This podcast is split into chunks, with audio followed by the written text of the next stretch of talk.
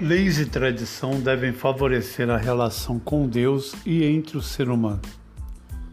O Evangelho de Marcos, capítulo 7, versículo de 1 a 13, nos fala de seguir a tradição e leis, o que não é nenhum mal e nem erro.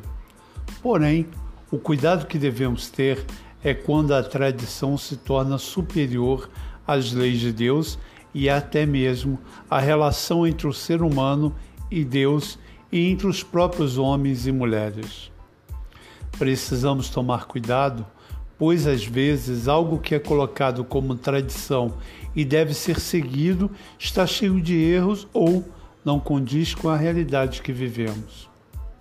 Tudo é e deve ser feito para aproximar o ser humano de Deus e promover a comunhão entre homens e mulheres, e não para afastar causar divisão ou escravizar o ser humano.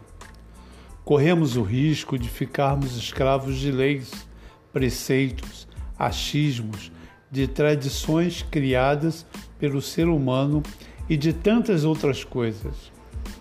Cristo, com sua morte e ressurreição na cruz, nos tornou homens e mulheres livres, livres para louvar e orar a Deus a partir do nosso coração e não de costumes, tradições e leis que podem nos escravizar e nos pôr numa forma para que ignoremos nossa individualidade e nossa relação pessoal e íntima com Deus e vivamos conforme as formas que nos são impostas por, por regras criadas pelo ser humano.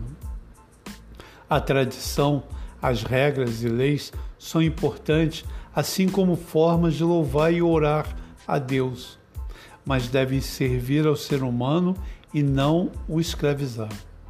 A vida em sociedade, para que seja construtiva, é importante que tenha regras para garantir a boa convivência. Da mesma maneira, na igreja. É preciso, é preciso seguir algumas regras de boa convivência, como, por exemplo, os ritos litúrgicos, que garantem a harmonia de uma celebração. Não seria possível, durante a missa, cada um fazer o que quiser. Seria uma torre de Babel. No entanto, o rito litúrgico, garantindo a boa convivência e facilitando a celebração em comunidade, deve conduzir o ser humano na sua individualidade e vida comunitária ao encontro e diálogo com Deus. Por isso, Muitos litúrgicos insistem que a música deve ser suave. Quando se tem um cantor, que a voz dele, com a letra inspirada, deve sobressair aos instrumentos e, com isso, permitir que toda a comunidade cante.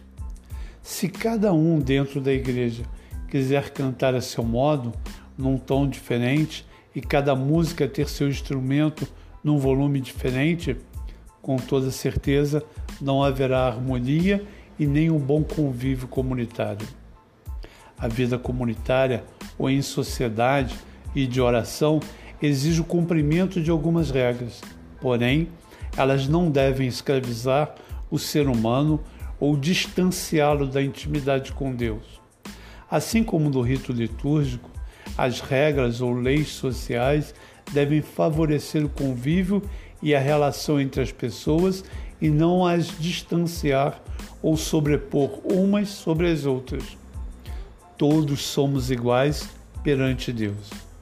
É importante destacar que a Igreja, ao seguir a tradição, se orienta pelos ensinamentos deixados pelos apóstolos, pelos primeiros doutores da Igreja e pelo testemunho dos primeiros cristãos.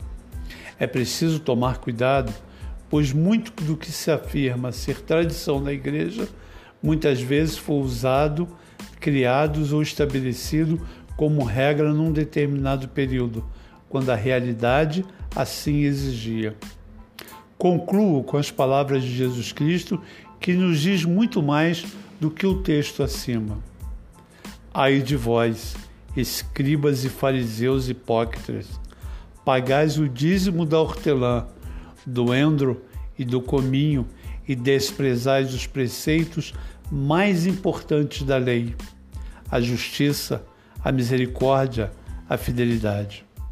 Eis o que era preciso praticar em primeiro lugar, sem contudo deixar o restante. Mateus 23, 23.